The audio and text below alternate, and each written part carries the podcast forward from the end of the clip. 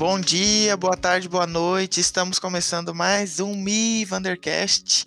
Bom dia, Joyce. Bom dia para todos que estão nos ouvindo. Bom dia, Tainá. Hoje temos um convidado especial. Bom dia, Joyce. Como você tá? Bom dia. Estou ótima. O, o clima aqui em Vilhena hoje está fresquíssimo. Ótimo para ser produtivo ou não muito. E hoje a gente está muito feliz. Nós temos uma participação especial e ela vai se apresentar agora para vocês. É com você, Tainá. Bom dia, pessoal. Meu nome é Tainá. Sou técnica em edificações e também estou cursando arquitetura aí no sétimo período. Vamos ver o que, que vai render do papo, né? Vamos ver. Acho que aqui só a, a Joy que não é que não é técnica, é. né? Ela, ela, escolheu fazer outra coisa e depois depois migrou para o nosso coisa. Mas não é, linha de castanho. É técnica em informática. Não, eu sou técnica em design de interiores. Eu não terminei curso de eletromecânica. Acontece. Ah, é verdade. Então, sobre o que, que a gente vai falar hoje, Joy? Hoje a gente vai conversar um pouco sobre é, possibilidades que treinar, principalmente porque a nossa participa participação especial é escolher arquitetura, e isso vai abrir um pouco também a sua cabeça sobre quais caminhos traçar, por que escolher arquitetura e como está sendo a experiência dela fazendo arquitetura e urbanismo. Então vamos lá. Então, Tainá.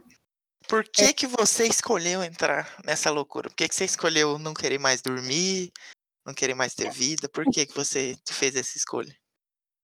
Olha, deixando bem claro que isso não estava no contrato quando eu entrei no curso.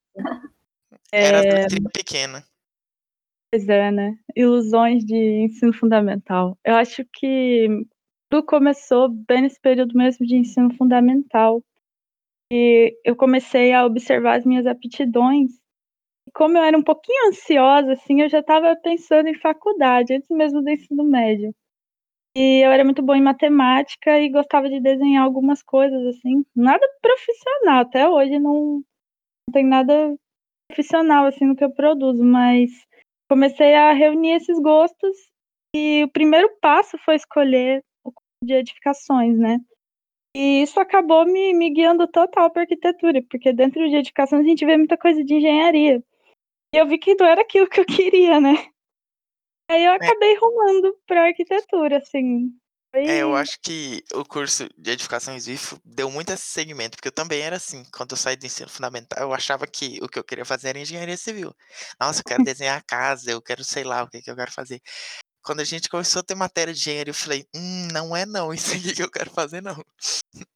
Sim, é pesado, assim, se você realmente não tem essa aptidão, é um pouco pesado essa questão de engenharia dentro do curso de, de edificações. E eu terminei sabendo que, que eu queria arquitetura mesmo. Porque eu não sabia onde eu ia fazer, o que, que eu ia fazer. Sei que eu queria entrar numa federal, alguma coisa assim, para também, pelo menos custoso para mim. E, e, aí eu dei a sorte de, de, abrir o curso de arquitetura aqui em Vilhena, no IFRO mesmo, então eu nem, nem saí de casa, né? só continuei. Eu brinco com o pessoal que eu tive uma semana de, de férias entre a formatura de edificações primeiro dia de aula de arquitetura, então eu nem descansei, só toquei direto. É, foi muito ligado, assim, né? Começou muito, muito cedo, porque nossas aulas sempre eram meio bagunçadas, né? E a gente acabou uhum. bem, bem tarde, foi lá por fevereiro, e aí logo começou as aulas da, de arquitetura. Foi assim também com você, Joia, ou você se descobriu mais tarde? Nem me descobri ainda, na verdade. Mas, assim, foi uma bagunça a minha vida nesse, nessa saída da adolescência para a juventude, porque eu saí de eletromecânica numa greve do IFRO. E é complicado, porque agora a gente está passando por, por um momento que a gente tenta meio que. Não sei, é uma situação atípica, né? Que a gente não sabe se gostaria de estar estudando ou se quer realmente paralisar. É, é quase uma greve para pensar em, em vista dos alunos, porque é muito difícil. Eu não sei nem, nem falar sobre isso porque é uma, uma situação complicada. Mas enfim, eu saí do IFRO numa época de greve e eu estava no terceiro ano já, ou seja, faltava um ano para me formar, que na época eram quatro anos. E aí eu fui para o ensino regular.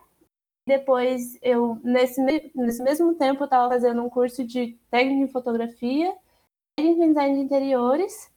Aí eu saí, passei em jornalismo, mas não quis fazer. Aí depois eu passei em letras, aí eu fiz um semestre de letras.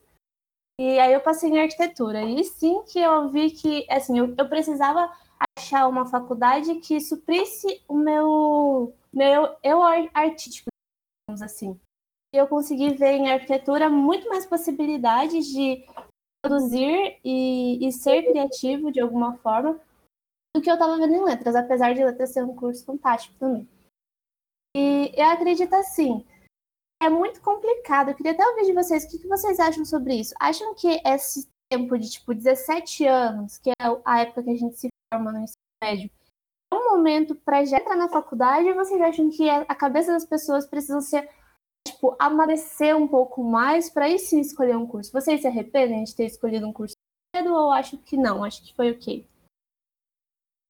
Então, assim, da minha parte, eu acho que não que, que a gente não deve, que é muito cedo. Sabe, eu mesmo eu entrei na faculdade com dois anos a mais. Um por causa do IF, que era quatro anos, e outro porque eu fiquei um ano parado, né, sem estudar. E eu queria ter muita certeza do que, do que eu queria fazer, assim. Mesmo já tendo pensado bastante durante o ensino médio e sabendo que, que acho que rumaria mais para arquitetura, eu queria ter certeza assim do que, do que eu ia fazer, me estabilizar, saber. Por exemplo, eu passei no IFRO na 38 chamada, mas passei quando foi para entrar na em arquitetura e quando eu recebi a ligação, eu decidi que eu não queria entrar. Talvez eu entrasse no outro ano, pensasse assim, mas eu não queria fazer naquele ano, eu não, não queria começar assim, igual a Tainá falou. Foi muito, muito rápido, né? Eu já ia emendar uma coisa na outra e eu tinha decidido que aquele ano eu ia ficar parada. Então eu acho que, principalmente para hoje em dia, que, que, a, que os anos, depois daquela mudança que teve, que, que virou quinto ano, que a gente estuda parece que um ano a menos, não sei. Então, é muito cedo para você sair. Uma pessoa de 17 anos não pode nem dirigir e tem que tomar a decisão, uma das decisões mais importantes da vida. Então, eu acho que a gente tem que quebrar um pouco esse mito de, de sair do ensino médio e, e, nossa, eu já tenho que fazer a faculdade. Porque muita gente acaba quebrando a cara. Eu tenho a Júlia, eu tenho amiga que, que você conhece. A Júlia. Não citar nomes. Não citarei nomes, é, mas a Júlia. Então, ela acho que ela já fez umas. Começou umas três faculdades, porque, tipo, ela ficou. Quis entrar muito, e acho que agora ela tá se achando. Então, um beijo, Ju, te amo, mas assim, a gente a gente tem que pensar bastante. Eu não sei o que, que, que você pensa, Tainá, quanto a isso? Eu acho que, que isso vai depender muito de pessoa para pessoa. A gente pode ver que vocês dois já tiveram. É, que esse desenvolvimento foi diferente. E acho que essa questão de, de amadurecimento é muito pessoa para pessoa, porque, por exemplo, tem gente que não quer perder um minuto da vida. E eu acho que eu sou um pouco ansiosa em relação a isso, porque não pensava em ficar um ano parada. Eu pensava, cara, se eu ficar um ano parada, eu vou desanimar e eu não vou querer entrar na faculdade nunca. Então, eu meio que aproveitei esse gás, assim, foi cansativo? Foi muito cansativo. Acho que talvez eu me arrependa um pouco de ter feito isso, assim, de entrar de uma vez, e porque rolou e passei, peguei a vaga, foi muito rápido, então é um pouquinho desgastante mesmo. Mas eu acho que, que é bem isso que você falou, Luiz. A gente tem que quebrar um pouco esse mito, porque ninguém é obrigado a sair pronto do ensino médio, até porque a gente não sai pronto para fazer esse tipo de escolha.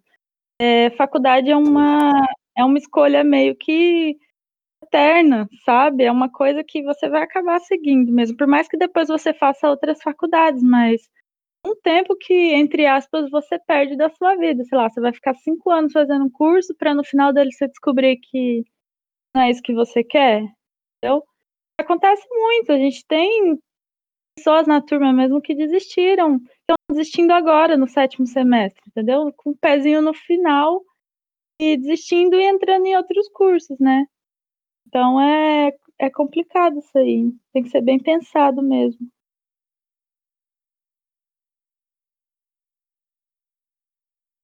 Essa, isso que você falou de, de cada um ter essa parte eu acho que é muito verdade, porque eh, na na quando a gente sai do ensino médio o ensino médio já já dá uma mudada, não sei como é, não dá pra falar em escola regular, mas no IFE, a gente tinha uma independência muito maior, né, então, tipo assim, a gente já vai se preparando para o professor não pegar na sua mão e falar: "Nossa, você tem que fazer isso aqui, você tem que fazer aquilo ali", então foi um pouco diferente pra gente. Porque na faculdade o professor não tá muito ligando, assim, não não que ele não não faça o trabalho dele, mas você tem que se virar muito sozinho. E aí você imagina uma pessoa de 16, 17 anos entrando na faculdade, ele tem que se virar muito sozinho, e às vezes a pessoa não tá pronta. Então, eu acho que assim, se você acha que você tá pronto, como muita gente tá pronto, muita gente entra cedo na faculdade, se forma cedo e vai ser um um profissional fantástico. Mas se você não tá pronto, eu acho que você precisa ter essa conversa. Eu tive essa conversa, falei pra minha mãe que não não não não não estava na hora de entrar.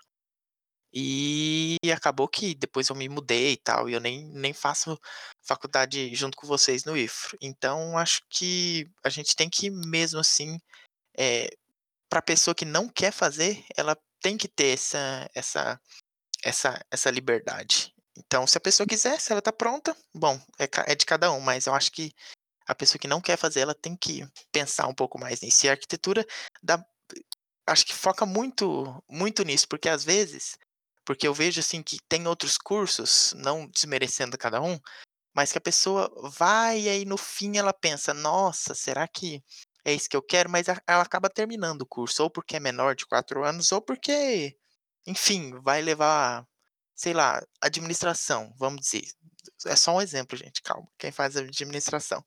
Mas: "Ah, eu vou terminar ali, tipo, ah, não tô gostando muito", mas sei lá, vai me servir pra pra, sei lá, administrar minha empresa, alguma coisa depois que eu queira fazer. Arquitetura eu acho que começa uma pressão tão grande de trabalho, de coisa, de estudo, que aí a pessoa acaba desistindo, porque ela viu que não é aquilo, ela vê, tipo assim, no 5º período ela fala: "Meu Deus, ainda tem metade do curso e não é isso que eu quero fazer", e ela acaba saindo. Então, eu não sei se vocês concordam, mas eu acho que que é isso. Eu penso que arquitetura é um curso pra quem gosta, porque é um desgaste muito grande, tanto físico quanto psicológico, é uma pressão muito grande e eu penso até hoje, se eu não gostasse, eu não ia dar conta, porque é muita coisa mesmo, a gente precisa pensar em muitos detalhes, procurar muitas fontes e referências, fazer, refazer, testar, então, se a pessoa realmente não gosta da área, é complicado ela seguir até o final. Agora fica o questionamento pra vocês, vocês estiveram em algum momento de crise com o curso de arquitetura e falaram: "Não, eu não quero mais, eu vou sair, eu vou virar hippie", alguma coisa nesse sentido?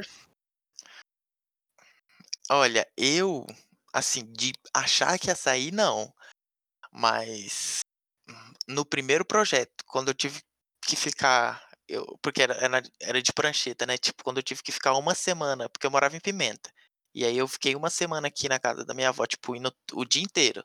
Eu chega saía 7h pra ir pra pra Unesc e saía de lá depois da aula da noite, então ficava o dia inteiro lá.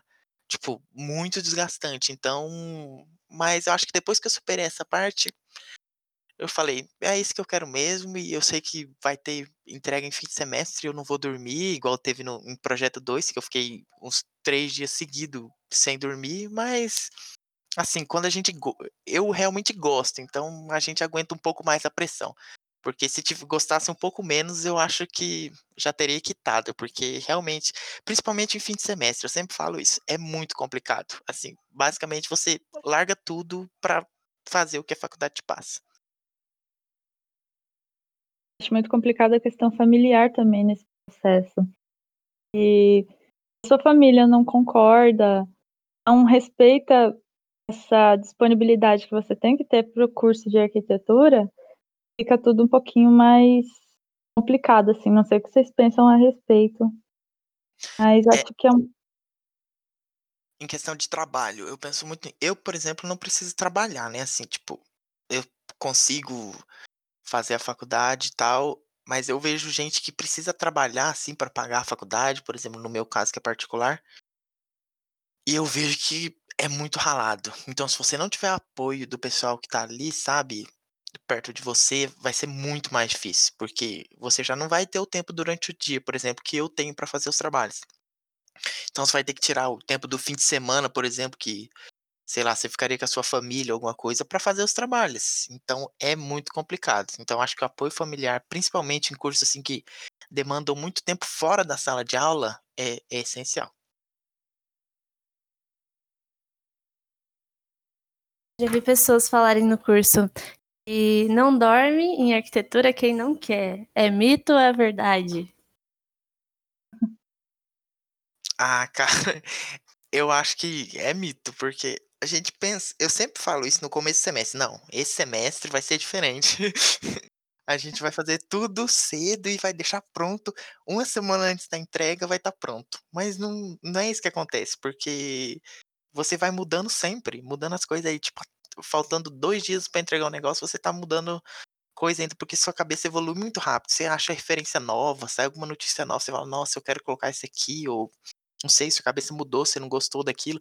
Eu mesmo, eu olho pro meu projeto semestre passado, que eu adorava ele, e eu sinto que eu não gosto, sei lá, nada dele. Então acho que a gente evolui muito e conforme a gente vai aprendendo e passando as coisas, a gente vai mudando. Então acho que não tem como. Não é igual outros trabalhos teóricos que você até mesmo dentro do nosso curso que que a gente faz e acabou e pronto, você consegue entregar. Se você pegar um dia ali para fazer, você acaba. Trabalho de projeto, principalmente, é uma, uma mudança constante. Então, você nunca vai conseguir. Eu, assim, acho que o máximo que eu consigo. Eu nunca consegui entregar, terminar o trabalho antes do último dia. Esse do, do projeto 1 foi no dia. Eu acabei de manhã e depois fiquei me preparando para apresentação à noite. Mas nunca consegui terminar adiantado, não. Não sei vocês. Vendo adrenalina complicado terminar adiantado, é muito difícil mesmo, porque por mais que você pense que seu trabalho acabou, você vai ficar olhando para ele e achando erro. O que mais acontece é a gente terminar o projeto, levar para plotar, e aí você abre a prancha e acha um erro, acha uma linha de corte que faltou, um tracejado fora do lugar, uma coisa perdida. Muito complicado assim, né? Eu tenho até mania de plotar o projeto e nem olhar porque eu já sei que eu vou encontrar. Eu penso a mesma coisa. Às vezes a gente é muito neurótico com isso, de tipo escrever, sei lá, faltou uma letra numa palavra, a gente vai ficar pensando naquilo pro resto da vida. Tipo, você vai dormir, aí você vai ficar pensando, poxa, eu escrevi legenda com J, essas coisas, tá? Tipo, muito besta. E, do tamanho que é um projeto arquitetônico, quando a gente pensa no tamanho de um errinho, de tipo, ah, esqueci de colocar, a linha tracejada ficou grande demais, tipo, vai perder milésimos de ponto por aqui. Acho que às vezes a gente é muito neurótico, porque a faculdade tem tanta, mas tanta coisa pra gente fazer. Porque assim, eu vejo a arquitetura como um leque de possibilidades. Por exemplo, se você quiser sair da arquitetura para trabalhar com plantas, com paisagismo, tipo, ok, você pode. Se você quiser fazer cenário de teatro, você pode. Então, você conhece todas as, as edificações, as arquiteturas antigas possíveis. Você vai encontrar igrejas barrocas, panteão. Então, tipo, é tanta coisa, tanta coisa na nossa cabeça que a gente tem que pensar. Conforto térmico, conforto acústico, estrutura, render, como, como que eu faço isso no Revit, mas lá no SketchUp é mais fácil. Tipo, a nossa cabeça tem tanta informação, tanta, coisa que acho que a gente fica um pouco neurótico às vezes. Você citou coisa de Revit e SketchUp. Uma das coisas assim do curso, assim, quando a gente tá aprendendo, programa mesmo. Cara, hum. só de programa de arquitetura, sei lá, deve ter uns 30 e você não sabe, só para se decidir qual você vai usar, qual que você vai especializar, qual que você vai ficar melhor, é muito difícil. Então, assim, arquitetura eu acho que você só consegue definir é um nicho muito aberto, né? A faculdade é muito ampla. Ou você vai fazer uma especialização. Eu, por exemplo, tenho uma professora que a especialização dela é, em estudos sobre cemitério. Ela estuda sobre a urbanização e tal relacionada a cemitério. E ela mexe com isso, ela já fez projeto de cemitério e tal. Então, tipo, cara, uma coisa que eu não fazia ideia que dava para fazer, Meu tipo. Deus. Renan, pois é. pega essa área. Super gótica tremosa, vai adorar. Chama. Genial, cara, genial. Já tinham me falado sobre essa professora aí. Tem que bater um papo com ela. Muito interessante essa área. É, e assim, eu acho que a gente só vai saber mesmo depois que a gente sair da faculdade, ou fazer uma especialização, ou a gente fechar um nicho com que a gente vai trabalhar, porque é muita coisa. É assim, você é igual falou, conforto, tipo, você vai estudar conforto, você vai fazer o prédio. Antes a gente pensava: "Ah, vou posicionar o prédio desse jeito", aí você fala: "Não, não vai dar, porque vai estar muito horrível". Então, cara, é tanto nicho, tanto nicho, uma coisa tão ampla. Por exemplo, eh, tem gente que faz arquitetura e nunca vai exercer, tipo, fazer pisar numa obra. Tem gente que faz arquitetura e acaba saindo e vira artista 3D, por exemplo. Vai mexer só com com visualização ou com fotografia. Então tem muito isso. Eu acho que nossa faculdade é muito ampla, muito ampla, assim. E aí você pensa que numa obra, geralmente uma obra maior, igual, por exemplo, eu tô fazendo uma escola agora. Você vai fazer a escola, vai ter um engenheiro que vai fazer um- uma parte, vai ter um cara que vai fazer um outro pedaço e, tipo, é muito segmentado, né? E aí pega em dupla, por exemplo, que é o, o meu caso, a gente tem que fazer todas as partes. Então é muita coisa para pensar.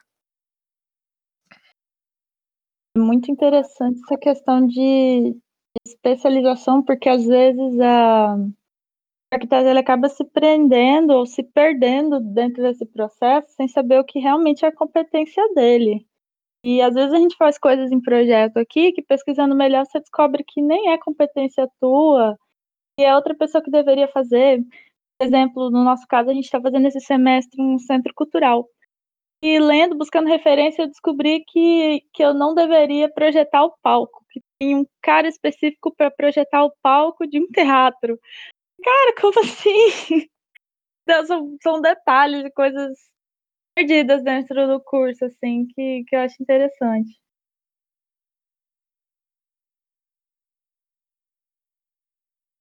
É, aí, já emendando nisso que, que a Joy começou a falar, você, você, assim, agora vocês estão no sétimo, sétimo período, né? É, estão dois à frente de mim. É, você, você acha que você já sabe qual o nicho que, que você quer seguir? Cara, olha, o problema é que eu gosto de muitas coisas, eu acho. Então eu tô tentando. Eu já tô nesse processo de pensar no que eu vou fazer. Mas eu tô tentando focar em uma coisa específica. Dentro da faculdade, eu experimento de tudo que aparece, projeto, tudo que, que eu acho interessante, eu vou experimentando para tentar encontrar minha linha. E, e até então, eu comecei, eu descobri que, que eu comecei a gostar de coisas que eu nunca gostei, assim, que antes da faculdade eu odiava. É, no passado, eu comecei na linha de pesquisa de patrimônio histórico, que, que é uma área que eu gosto muito atualmente, mas antes do ensino médio, aliás, antes da faculdade, eu detestava história, sempre odiei. Eu não sei o que aconteceu nesse meio tempo aí, mas e, e, essa parte de pesquisa histórica eu curto bastante, que se eu sair fora, se eu terminar a faculdade, é, eu penso em trabalhar com, com patrimônio, com restauração, é uma área que eu curto bastante. E paisagismo também, por incrível que pareça, eu curto bastante, eu só não sei como seria a questão de mercado se fosse para trabalhar. É, eu tô momento pensando muito a respeito de escritório, se eu devo ou não abrir um escritório. São muitas coisas assim que acontecem dentro da cabeça da gente. Eu fiz estágio recentemente, então por isso eu comecei a pensar nessa questão do escritório. Eu curti, eu acho que, que é bacana essa questão do, da, da relação com o cliente, né? E de começar o projeto e quando ele para a obra, né, que começa a ser executado, nossa, é uma emoção, assim, por mais que tenha feito essa participação só em estágio, questão de, de edição de projeto, né, a responsável mesmo era a arquiteta, é, dona do, do escritório, mas eu curti bastante essa, essa relação com o cliente, assim, eu acho que, que abrir escritório é uma opção bem válida também. Mas eu tô, tô nessa, dessas duas opções, eu acho entre patrimônio, trabalhar com patrimônio histórico e abrir um escritório, que tem tudo a ver as duas coisas. Nada relacionado uma com a outra. Mas estudando um pouco sobre patrimônio histórico, tendo essa vivência que eu tive a oportunidade, junto com a Tainá, de ter um, um estudo né, sobre isso, com a mobilidade, a gente vê que essa área de patrimônio histórico não são muitas pessoas que, que escolhem. Então, eu vejo que tem uma, um campo muito maior, assim, para desbravar, digamos. Porque eu vejo, olhando as pessoas que estudam com a gente, tudo mais, que a maioria pensa em abrir um escritório. Então, eu não sei, assim, é, é questão de, de dar a cara a tapa mesmo e, e experimentar, ver a, a possibilidade e seguir em frente mesmo. Isso. E igual a Tainá falou sobre obra. Cara, a gente não vai. A gente talvez aprenda no estágio que a gente tem que fazer, igual você falou. Mas a faculdade não vai te ensinar a lidar com o pessoal da obra. Por exemplo, você vai. Você tá ali, você pensa uma coisa muito fantástica, você detalha e tal. Mas como é que você vai explicar pra pessoa que não, que não tenha a bagagem que você tem, que aquilo tem que ser executado daquela forma. É por isso que é tão importante a parte de projeto, né? De, de detalhamento, igual a gente falou lá, ah, esqueci um pedaço, um negócio de fazer. Porque, cara, lidar com a obra, eu mesmo fico pensando assim, eu sempre penso, vou fazer o projeto. Como que isso aqui vai ser executado? Como que eu tenho que deixar claro que é isso aqui? Porque a professora ela vai ver, por exemplo, numa apresentação, ou um convidado da banca, e ela tem que entender o que está sendo feito ali. Então, cara, obra, por exemplo, você só vai aprender na prática. Você não vai conseguir saber eh, como é que lidar com a obra, como é que lidar com o pedreiro na faculdade. Então, cara, é muita coisa que a gente tem que aprender.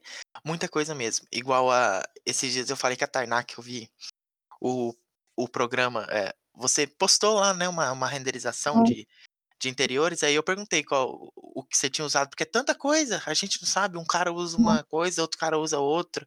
Aí, tipo, o escritório que a gente vai tentar procurar, sei lá, se a gente não abrir o nosso, vai usar um programa e a gente não sabe ele, então a gente tem que estudar.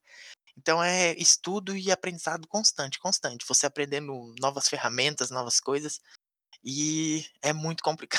Eu mesmo assim fico tentando aprender um de cada vez, porque é tanta coisa que às vezes eu penso, ah, eu vou aprender dois de uma vez, não. Você tem que parar e tentar ah, focar em algo, porque se você aprender bem aquilo, vai ser melhor, porque é muito abrangente. A faculdade é abrangente, então tentar não sobrecarregar a nossa cabeça também.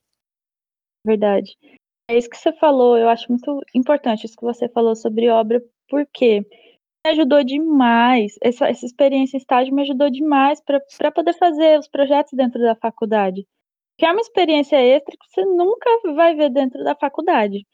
Já, nossa, já aconteceu demais. Da arquiteta, dona do escritório, me deixava muito livre com os projetos. Então tinha coisa ali que eu sabia. Já aconteceu de pedreiro chegar no escritório, ter que resolver as coisas com o cara, sabe? Ele chegar, não, porque eu preciso passar um pilar não sei aonde eu olhava e falava, não, você vai passar aqui. Dava um jeito de resolver com o cara, e você tinha, você tem que saber conversar, tem que saber lidar, porque tem todo tipo de mestre de obra, né? Tem uns mais ranzinza, tem mais gente boa. Então tem todo tipo de gente nessa área, né? Você tem que saber lidar. Gesseiro. Então, os detalhes, eles precisam ser muito, muito visíveis, muito legíveis, para que esses profissionais possa entender. Você tem que estar sempre na obra, porque não tem jeito. Você pode detalhar o quanto for. Se você não acompanha aquele projeto, como ele está sendo executado, vai sair com erro, porque é super normal, uma porta fora do lugar. Aconteceu demais, chegar na obra, o cara abriu uma porta num lugar que não tinha nada a ver. Você tem que estar sempre de olho, né? E que não é todo mundo que vai compreender o que você está tentando passar pelo seu projeto essa questão de, só já aproveitando, os programas é realmente muito abrangente. Você tem que ter em mente o que você quer, para que, que você quer usar aquilo, para saber qual, qual programa você vai aprender, porque se você fosse dedicar a vários programas, você não vai conseguir desenvolver tão bem. Então você tem que escolher, saber o que, que você quer fazer, focar naquilo e ter um bom desempenho no futuro. É... Pode falar, gente. Essa parte de, de projeto que você disse, eu penso que assim, se você vai acompanhar a obra mesmo, você tem que acompanhar e, e fazer do começo ao fim. Se você pensa que você não gosta de obra, aí você vira só o tipo o cara do escritório. Você tem faz parceria com o engenheiro, alguma coisa.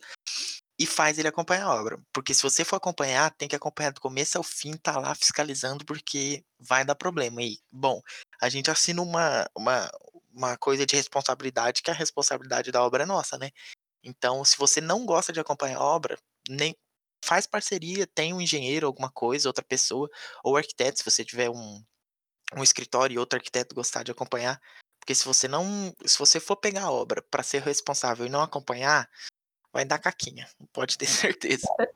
Muito importante. E você, Joy? Ah, você já comentou um pouco sobre, sobre isso, da, de, você falou do IFAM também, mas você, num episódio, você falou meio por cima sobre, sobre fotografia. Qual é. Fala um pouco dessa área, o que você, o que você acha que você acha que tem mercado, você acha que você vai seguir por esse caminho? Olha, sinceramente, eu não sei se eu vou seguir, mas eu gostaria muito. Eu acho que é uma área muito prazerosa. É porque assim, eu já fiz curso técnico em fotografia, já trabalhei alguns anos com fotografia.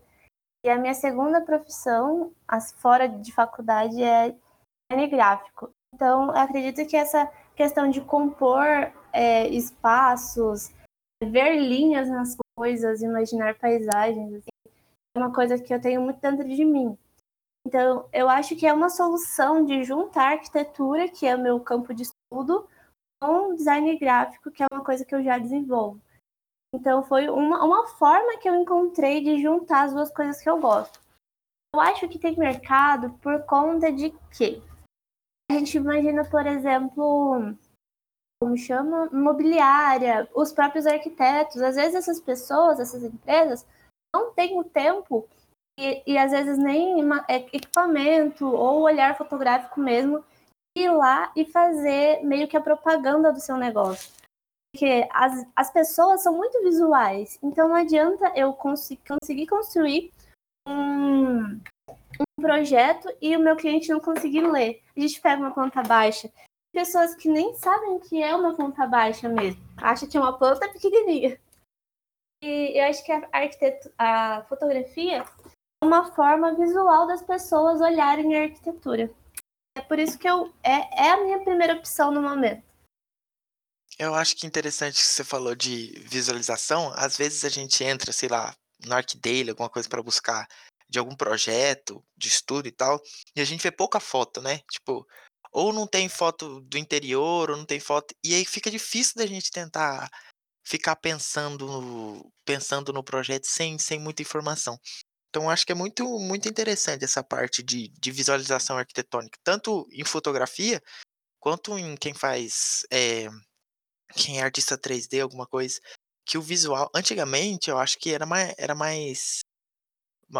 Era diferente, né? A forma que a gente pensava e mostrava o projeto. Hoje em dia, com o avanço da computação e tal, fotografia, quanto mais fiel a gente puder, puder retratar aquilo que a gente vai fazer, ou, já, ou no caso de fotografia, um prédio que já existe, ou no caso de design 3D, um, um, um projeto, é melhor, porque o cliente ou a pessoa que vai contratar aquele serviço vai conseguir visualizar muito, tipo, vai entrar na cabeça dela, que vai parecer que, que aquilo existe. Então, eu acho que é muito importante. Hoje a gente está num, num avanço tão grande de coisa visual, assim, diferente de antigamente, que, que não dá mais para para deixar passar, né? Eu acho que tem muita, muita ferramenta disponível, muita possibilidade, não só para questão é, visível, né, de renderização de projeto para cliente, mas eu tô ligada assim em coisas novas, a questão de execução também, para você levar para obra, para o pedreiro. Tem alguns sistemas agora, não sei se vocês conhecem um aplicativo Algin, ele, ele vai planificar, ele vai pôr em 3D, aliás, é, os sistemas em geral que você tiver projetado, então hidráulica, realidade elétrica, aumentada, né? Isso, realidade aumentada. Então acho que, que o avanço para esse lado também é muito importante, né? É, já juntando com essa questão que a gente comentou, que é muito importante a representação para quem vai executar. Então acho que isso é uma área que vai acabar ganhando bastante espaço aí com o tempo. É igual dessa parte, por exemplo, hoje em dia tem uma que não é muito abrangente, é pouca, pouca gente que tem que tá nessa área, que é de BIM Manager, por exemplo. que a pessoa vai fazer é, esse gerenciamento de obra, porque hoje em dia a gente, com, essa, com esse avanço, a gente consegue prever muita coisa. Eu estava até pesquisando esses dias, e hoje em dia tem alguns softwares que a gente já consegue prever questão de acidente de trabalho. Então, você pensa que como que, que a gente faria isso há 10, 20 anos? Não, não teria como saber. Então, hoje em dia já tem como olhar os gargalos da obra. É igual a gente pensa assim, em Revit, por exemplo, em BIM, em coisa geral. A gente não está só desenhando uma construção, a gente está construindo ela virtualmente. Então, esse, essa área também é uma área que eu acho que vai abranger muito, até com as legislações que agora, a partir de 2021, começa as obras públicas de licitação ser obrigado né, a ter, ter essa, essa ferramenta. Então, acho que tem muita área, essa área mesmo de, de BIM Manager ou de, de gestão de projetos é uma área que vai ganhar muito foco, porque hoje em dia, cada vez mais a gente tem que diminuir erro. Então, se você mostrar para o pedreiro onde é que vai passar aquele cano ele conseguir visualizar assim em tempo real na obra, é uma coisa que, que eu acho assim muito fantástico. É, Hum. a, é a tecnologia a serviço do, da população, né? É fora de série isso, assim. Acho que isso só tem. O, o avanço veio muito rápido, né? As coisas estão mudando muito rápido. Isso há 10 anos atrás era muito complicado de se imaginar. E hoje em dia você pensar isso, que o cara pode ver onde está passando tudo, questão de alvenaria estrutural. Tem, tem no sistema BIM essa possibilidade também, né? Você é alvenaria para quem vai executar. Eu acho que isso é fantástico. E não, não é tão simples trabalhar no sistema BIM, porque você tem que trabalhar com tudo integrado, né? Mas eu acho que super vale a pena para quem vai realmente ingressar na parte de obra, de escritório. Vale muito a pena você investir nessa, nessa área. É, eu acho que essa parte do. É muito difícil no começo, né? Porque, por exemplo, não falando de, de BIM colaborativo, mas assim, falando da parte mais básica, vamos dizer, no Revit. Você vai começar no Revit, você vai ter que pensar muito diferente do AutoCAD. O AutoCAD, para fazer uma planta baixa ali, é muito rápido, porque você pensa em 2D, você faz as paredes e tal. Hum. O Revit, a pessoa vai co configurar os níveis, e aí, a, a, às vezes, a pessoa até desanima de aprender. Porque a parede tem tantas camadas, tem tantos centímetros, e aí a pessoa se perde às vezes, mas depois, se você faz tudo certo no começo, depois fica fácil. Só que aí, às vezes, a pessoa olha ali, no, abre o Revit, meu Deus do céu, que coisa difícil, e aí não, não, não nem continua a tentar aprender. Então, mas é uma área assim que quem, quem implementar hoje vai sair na frente daqui, daqui a alguns anos. É tudo uma questão de pré-configuração. Você falou de legislação, é importante a gente lembrar que a gente configura, por exemplo, as famílias no Revit, você pode configurar de acordo com a legislação vigente, a legislação que você está seguindo. Então, dali para frente, está pré-configurado, você só executa, porque já está dentro da norma, sem que você precise se preocupar. Você pode configurar já uma rampa para que ela tenha a inclinação necessária para o cadeirante, né? Então, acho essa parte, pelo menos, eu acho fantástica, assim, dentro do, do, do Revit, um exemplo do BIM. A Joy tá por aí ainda. Eu tô. Eu vejo que o Revit é um problema só de pegar o jeito. Acho que depois que pega o jeito, vai, vai tranquilo. O É. qual eu não peguei ainda, mas tá aí na lista até 2020. E interessante que eu citei um pouco antes aquela um projeto de interiores que você tinha postado. É muito diferente da gente ver uma planta baixa, tipo, olha lá, ah, eu vou tentar representar isso aqui, uma planta baixa. Aí você fala pra pessoa, agora imagina tudo isso aqui de pé, né? É, é muito, muito mais difícil, né? Você, é- você pode falar qualquer coisa. Essa Sim. planta baixa aqui, essa parede vai ter 4 metros de altura. E a pessoa tem que imaginar aquilo ali. Agora, com a visualização ou com realidade aumentada, aquilo se torna muito mais real. É muito mais fácil. Você entrega pronto, mastigado para a pessoa. Então, essa é uma área que eu sempre eu- eu- que eu vou conversar disso, eu penso que é uma área que assim vai ter muito sucesso se você seguir nela para daqui a uns anos. Se você largar na frente, você vai. Tem muita gente que já faz, né? Mas a gente não pode Uhum. pegar pelos que é predecessor e tentar jogar Uhum. para a maioria, porque hoje é muito a minoria, assim, a minoria mesmo.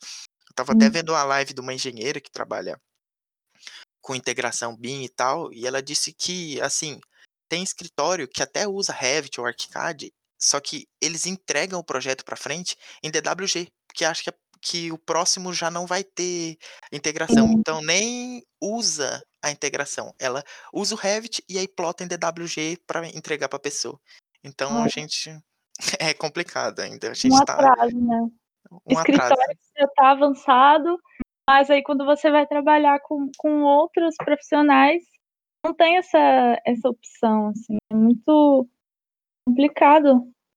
O mercado precisa avançar muito ainda para que a gente chegue nesse ponto aí. Eu não sei porque a gente tá falando aqui do nível Rondônia, mas É. eu sei de outros lugares, Sim, eh, é, em acho que que eles já trabalham desse jeito, que já consegue trabalhar com com Revit, mas ainda não tem esse uso geral, ainda não. É, e se você for parar para pensar em questão de preço, porque a gente tem que falar de preço também, né. A gente tem é estudante, a gente tem acesso às versões estudantis, mas a gente tem que falar de preço, se você for pegar em questão de ano de um escritório grande, a diferença do Revit para o AutoCAD não é muito grande. Se você for pensar em questão de ano, é mais caro, mas não é muito grande. Então, assim, eu acho que a gente tem que começar a pensar fora da cai da caixinha, assim. O SketchUp, ele tem o seu o seu o seu nicho, tal, de maquete eletrônica e tal, visualização 3D, mas eu acho que a gente já tem que começar a pensar em a gente tá num mundo tão avançado que tem erros, assim, de de execução de projeto e tal, que a gente não pode mais ter. Então eu penso muito nisso, que a gente evoluiu e precisa todo mundo evoluir junto. Concordo. E só comentar que tem um preconceito muito grande em relação ao Re ao Revit, essa questão de interiores que você comentou. Sim, que eu não dá fui para fazer Rev criticada interiores no aham. Revit. Eu fui muito criticada nessa questão. E aí eu eu eu encontrei essa linha de estudo de interiores em Revit, e escritórios que trabalham especializado nisso. Eu achei sensacional quando eu encontrei e vi as possibilidades, o que dá para fazer, né. Eu ainda tô estudando essa questão de de interiores em Revit. Eh, aquele projeto que você viu mesmo foi, sei lá, o primeiro estudo que que eu consegui fazer, mas é possível sim, é muito possível, você pode fazer detalhamento, eh, pode fazer representação, aí fica a sua escolha renderizar no Revit ou renderizar em um outro software, levar para o Lumion, enfim, aí é uma opção. Mas é possível eu diria até que é mais fácil, né. É, Mas a enquanto as pessoas ficarem com a mente fechada dizendo que não dá, realmente vai ser difícil. Sim, eu gosto do do sistema BIM em geral, ArchiCAD, Revit, eh, da parte de parametrização, né, de parâmetro, que você tem muito isso de ah, por exemplo, você faz o mobiliário ali, depois você tem que alterar, é muito mais fácil. Essa questão de Sim. retrabalho pra gente diminui muito. Então eu penso nisso também, eu eu tinha muito eu antes de começar a mexer, eu falei: "Mas cara, tem gente que fala que é engessado de mexer, de projetar". Cara, pra fazer Uhum. rascunho, você faz até à mão. Então depois que você já definiu mais ou menos o que você vai fazer, é muito mais fácil. Eu acho mais fácil, e eu eu te falei mesmo que eu ainda tô engatinhando, mas a gente tem que quebrar esses preconceitos, porque senão você vai dividir muito o trabalho. Ah, você vai querer fazer o o mobiliário ali, "Ah, vou fazer no Sketch", mas o projeto tá aqui no Revit. Como você vai integrar isso? É assim, eu acho que é muito bom você focar e tentar usar todas as ferramentas possíveis daquele daquele daquele mesmo software. Isso. É melhor você focar é o que eu tinha falado antes, ser bom em um programa, porque aí você consegue desenrolar muito melhor do que tentar usar todos ao mesmo tempo. Eu acho importante que a gente saiba um pouquinho de cada coisa, no caso de você ir pra um escritório, eles usam um programa diferente, importante você ter uma noção. Mas acho acho legal você focar em um, porque o trabalho vai otimizar muito mais tempo, né, você vai enrolar muito menos pra produzir, porque você já pegou a manha.